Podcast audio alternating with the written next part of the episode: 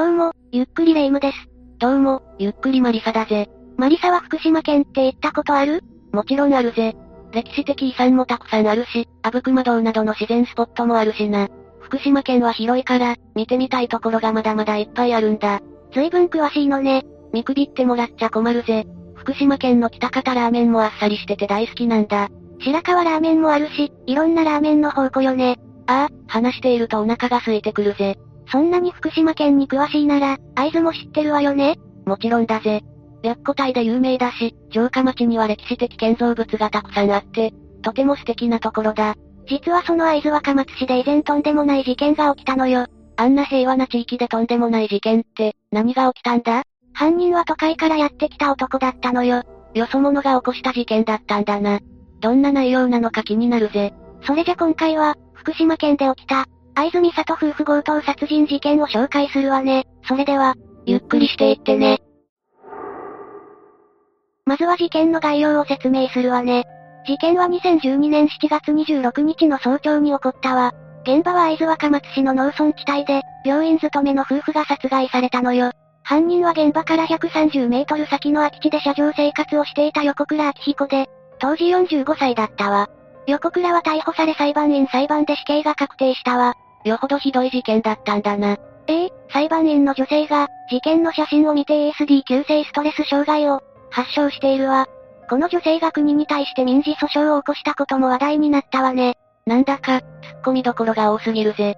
そもそも犯人の横倉は、なんで車上生活なんかしていたんだ？じゃあ、横倉について説明していくわね。この事件を知るにあたって、横倉の生い立ちと事件背景はかなり重要なのよ。横倉明彦は東京で生まれ育ったわ。都内の高校を卒業した後、横倉は警備員として、働き始めたのよ。横倉はいくつかの警備会社を転々としていたようね。なんで同じ会社で働き続けなかったんだ？給料の未払いなどのトラブルが相次いだせいね。横倉は結婚していたから、金銭トラブルは家族にとっても死活問題だったわ。それは大変だな。というか、給料の未払いって、人を雇う会社としては致命的じゃないか。犯人に同情するわけじゃないが、横倉も気が気じゃなかっただろうな。ええ職場トラブルに何度も見舞われた横倉は精神的に追い込まれていったのよ。そして東京での生活に嫌気がさし、妻と一緒に田舎への移住を決断したわ。東京は何かとお金がかかるから、会社で金銭トラブルがあると大変だろうな。窮屈な都会を離れたくなる気持ちもわかるぜ。それで福島に行ったのか？ええ横倉は過去に住んだことのある福島県会津若松市を移住先に決めたわ。そして、ここが事件の舞台となってしまうのよ。ただ横倉は、移住した時点で働き口を決めていなかったわ。就職先が見つかってないのに、引っ越して大丈夫なのか？よくはないわね。横倉は引っ越してから新しい仕事を探し始めたわ。でもなかなか、雇ってくれる会社が見つからなかったのよ。早く見つけないと大変じゃないか。引っ越し費用もかかっただろうし、生活費も必要だぜ。そんな中、横倉は妻を安心させたくて嘘をついたのよ。何でも水道会社に就職できた、と話したそうね。でも、そんな嘘をついてもお給料は出ないわ。そりゃそうだよな。それで、横倉はそこからどうしたんだ？過去のトラブルを嘘のネタに使ったのよ。横倉は給料が出ないから辞めて、別の会社で働くことになったなどと次々に嘘をついて時間を稼いでいたわ。ごまかしたくなる気持ちもわかるが、このままじゃ良くないぜ。奥さんも怪しんだんじゃないか？かもしれないわね。でも、横倉は予想外の方向に動くのよ。なんと、FX で稼ぐことを考え始めたわ。FX はハイリスクハイリターンだから難しいと思うぜ。堅実に働いた方が良い気がするな。私もそう思うわ。それに、FX で稼ぐなら元手となる資金もいるわ。でも横倉は軍資金を用意するために、妻の服やカバンなどを無断で質屋に入れてしまったのよ。そんなことしたら、奥さんも怒るだろうな。妻は自分のものがなくなったことにすぐ気がついて、横倉と口論になったわ。怒り狂った横倉は、妻を殺害することにしたのよ。どうしてそうなるんだ？2012年5月9日、横倉は殺害を実行するわ。妻を連れて、会津若松市の水力発電所の近くまで車を走らせたのよ。そこで横倉は妻を暴行し、さらに凶器を片手に襲いかかったわ。どうなってしまったんだ？殺害までは至らず、妻は怪我を負ったものの、命に別状はなかったわ。この件は妻側が通報しなかったためか、事件化することはなかったわね。ここで奥さんが通報して離婚していれば、未来は変わっていたかもしれないな。その後、横倉は予定通り FX を始めることにしたわ。でも彼はまともに投資の勉強をしてこなかったズブの素人だったのよ。それで FX に手を出すなんて、自殺行為としか思えないぜ。当たり前だけど、利益を出すことはできなかったわ。結果的に横倉は、さらにお金に困るようになってしまうのよ。そんなこんなで貯金が底をつき、引っ越しから8ヶ月でアパートの家賃も払えなくなったわ。横倉と妻は、福島県大沼郡に広がる土地を無料で借りて、車上生活を送るようになったのよ。暴行された上に車で生活することになるなんて、奥さんが気の毒でならないぜ。もう離婚した方がいいんじゃないか？でも横倉の妻は、夫が就職先を見つけてすでに働いていると思い込んでいたわ。横倉はまだ嘘をついていたのか？ええだから妻は横倉に家を購入したいと持ちかけたのよ。でも、実際の横倉は就職もしてないしお金もない状態だったわ。そこで、会社から住宅購入資金として600万円借りられることになったと、さらに嘘をついてしまったわ。完全に後に引けなくなっちゃってるぜ。600万円なんて大金、どうやって用意するんだ？自分のついた嘘で追い込まれていった横倉は、このまま金を用意できなかったら、今までの話が全て嘘だったことが妻にバレるがそれだけは絶対に避けないといけない。こうなったら強盗をしてでも600万円を手に入れてやろうと考えるようになったのよ。全部悪い方向に行っているじゃないか。強盗しなくても、全部嘘だった、悪かったと精神性謝ればよいと思うぜ。それは横倉のプライドが許さないんでしょうね。横倉は車上生活をしていた場所から130メートルほどの家に、強盗に入る計画を立てたわ。そんな近場で犯行に及んだらすぐに疑われてしまいそうだぜ。もうそんなこと考えてる余裕がなかったのか。かもしれないわね。横倉が狙いを定めた家は、3人暮らしの家庭だったわ。住人は遠藤信弘さん当時55歳と妻の幸代さん当時56歳、そして信弘さんの母親ね。信弘さんは総合病院の業務部長を務めていたわ。幸代さんは、同じ病院の訪問看護ステーション所長として働いていたそうね。夫婦で医療従事者なんだな。遠藤さん夫婦は二人とも医療従事者だったから、横倉は多額の金があると睨んだわ。2012年7月26日午前5時50分頃、横倉はナイフを手に遠藤さん宅に侵入したのよ。そして家の中を物色し、現金1万円入りの財布やキャッシュカードなどを盗んだわ。でも、このタイミングで信弘さんが起きてきてしまうのよ。盗みに入るにしても、普通はもう少し深夜に入らないか？横倉ってつくづく無計画というか、運が悪い男だぜ。横倉は信弘さんと鉢合わせしてしまったため、ナイフを突きつけ金を出せと迫ったわ。でも抵抗したため、横倉は焦って信弘さんを殺害してしまうのよ。これにより、事件は強盗から強盗殺人へと発展していくわ。行き当たりばったりな感じがすごいな。横倉は行動に移す前に、一度冷静になって考えることを覚えた方がいいぜ。横倉は起きてきた幸代さんも脅して、1万円相当の貴金属を奪い取ったわ。でもこれだけではとても600万円には届かず、横倉はその場で思案してしまうのよ。幸代さんはその隙を見て119番通報をしたわ。横倉はそれを阻止してから、ナイフで幸代さんを刺し殺してしまったのよ。その直後、消防から折り返し電話がかかってきたけど、横倉は大丈夫ですと答えて電話を切り、現場から走り去っていったわ。幸代さんも殺されてしまったんだな。信弘さんの母親は無事だったのか？この犯行の間、信弘さんの母親は庭で草むしりをしていたのよ。だから、彼女が横倉に襲われることはなかったわ。まさに九死に一生だな。母親だけでも助かってよかったんだぜ。信弘さんの母親が自宅に戻ると、すでに亡くなっている遠藤夫婦を発見したわ。驚いた母親はすぐに通報を入れ、警察が駆けつけたのよ。殺人事件だと判断した福島県警は、会津若松署に本部を設置して、捜査を開始したわ。それから行われた聞き込み調査の中で、現場宅から逃げていく男を見たという目撃証言が得られたわ。この情報をもとに捜査を進めたところ、横倉が容疑者として浮上したのよ。つくづく横倉は無計画な奴だぜ。捜査員は横倉の行方を追ったわ。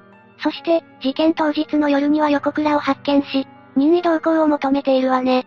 その後の取り調べの中で、横倉は犯行を認めたわ。こうして7月27日、会津若松署は横倉を強盗殺人容疑で逮捕したわ。そして8月17日には強盗殺人、住居侵入、銃刀法違反罪で福島地裁に起訴されたのよ。その途中、横倉は養子縁組をして名字を横倉から高橋に変更しているわね。逮捕された後に養子縁組って、なんでそんなことをしたんだ？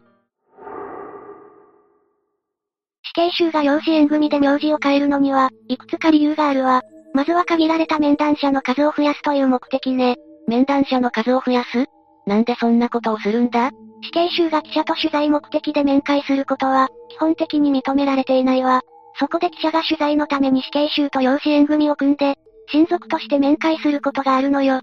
取材のために養子縁組か、すごい話だな。死刑囚が養子縁組する理由って他にもあるのか？宗教家の養子となることで反省している姿を示す目的もあるわ。それに、うまく出所した際に身元がバレないようにする目的がある人もいるわね。なんか、逮捕までの横倉では思いつかなさそうな行動だよな。誰かの入れ知恵じゃないか？横倉の弁護士は死刑反対を掲げる人権派弁護士だったそうよ。彼が横倉に入れ知恵した可能性が高いわね。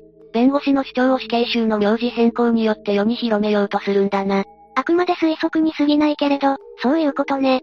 そして最初にも言ったように、横倉の裁判は裁判員裁判によって行われたわ。この裁判でも、印象的な出来事が起こるわ。印象的な出来事だって？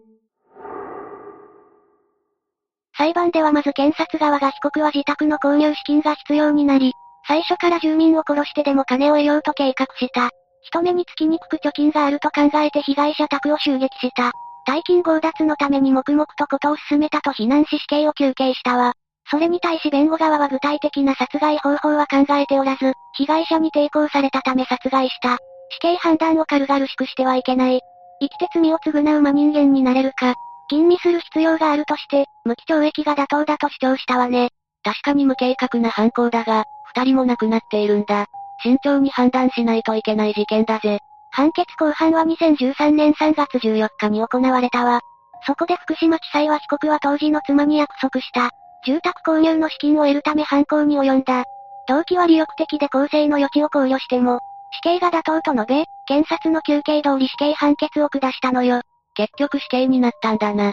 まあ横倉のしたことを考えれば妥当だと思うぜ。話はまだ終わらないわ。2013年2月に、横倉は日刊新聞に手紙を出しているのよ。そこには死刑判決が出たら受け入れる。小さい頃、人の命を奪った者は、自分の命で償わなければならないと親に教わったと書かれていたわ。この手紙を見ると、横倉は死刑を受け入れているように見えるぜ。でも実際、3月に死刑判決が降りたら彼の主張は一変するのよ。一審の死刑判決後、横倉は死刑を受け入れて早く楽になりたい気持ちがあったが、弁護人に逃げずに罪に向き合いなさいと言われ、生きて償おうと考えを改めた。死刑判決は重すぎる。遺族には申し訳ないが生きたい気持ちは変わらないと述べ、その日のうちに控訴したわ。実際に死刑が確定しておじけづいたのか？どうでしょうね。弁護士の説得も大きかったと思うわ。そしてこの裁判ではもう一つ問題が起きているのよ。裁判員が ASD を発症したことか？ええ、裁判員の女性が事件の写真を見て急性ストレス障害、ASD を発症してしまったのよ。女性は国に対し、慰謝料200万円を求める民事訴訟を行ったわ。国を相手に裁判って大変そうなんだぜ。結果はどうなったんだ？民事訴訟は最高裁まで争われたんだけど、最後まで女性の訴えが通ることはなかったわ。裁判員が国を提訴するのは今回が初めての事例だったのよ。裁判員裁判は重い罪を犯した容疑者に対して行われるからな。事件資料の写真などがトラウマになってもおかしくないんだぜ。この裁判員の女性による民事訴訟の裏で、横倉の控訴審は同時並行で進んでいたわ。弁護側は妻にホームレス生活をさせないため家を買う資金が必要だという、脅迫観念にとらわれていた。被告は殺害した夫婦のために毎日お経を唱え、死刑になった場合は検体や臓器提供を希望していると述べて、横倉が深い反省を示していることを強調したわ。結局は犯行に及んだんだから、言い訳の余地はないと思うぜ。一方検察側は利欲的で身勝手な犯行であり、真摯な反省は見られないとして控訴棄却を求めたわ。結局、判決はどうなったんだ ?2014 年6月3日に開かれた控訴審判決公判で、仙台地裁は、冷酷かつ残虐な犯行であり、死刑の選択を回避する余地があるとは認められない。一審の死刑判決はやむを得ないとし、弁護側の控訴を棄却したわ。2016年3月8日に上告審判決公判も行われ、最高裁は非常かつ残酷な犯行で動機に組むべき点はなく、刑事責任は極めて重大であり、死刑を是認せざるを得ないとして、弁護側の上告も棄却し、横倉の死刑が確定したわ。事件から約4年も経って刑が確定するなんて、やっぱり裁判って大変なんだな。今回の話はどうだった？自分がついた嘘で強盗して、殺人まで犯してしまうなんてびっくりだな。犯行の前に引き返すタイミングはたくさんあったはずだぜ。変なプライドを捨てて、地道に働いたら、こんなことは起きなかったと思うと残念だ。働き口が少なかったんでしょうけど、それなら引っ越す前に下調べするべきだわ。何より一緒についてきてくれた奥さんが、かわいそうでならないわね。それに裁判員の女性が国を提訴したのも興味深いぜ。最高裁まで争われたのに、女性の意見が通らなかったのも、新たな社会の闇を感じてしまうな。時間を割いて裁判員をやって、ショックを受けてしまうのも気の毒よね。裁判員を引き受ける人が減る可能性もあるわ。裁判員裁判の仕組みについて、慎重に見直してほしいわね。というわけで今回は藍住里夫婦強盗殺人事件について紹介したわ。それでは、次回もゆっくりしていってね。